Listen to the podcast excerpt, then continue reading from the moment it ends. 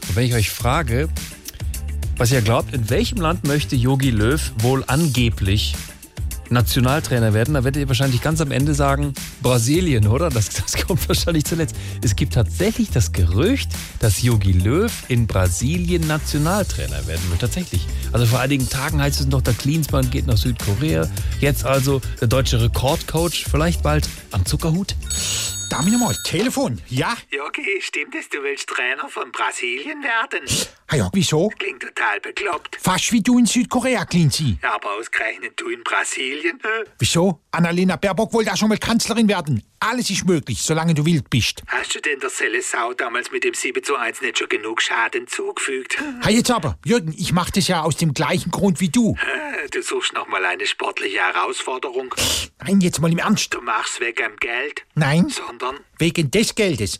Und auch ein bisschen wegen des Sambas. Samba? De Janeiro, weißt du, ich habe seit Jahren dieses Kostüm im Keller und ich habe mich nie getraut, es hier anzuziehen.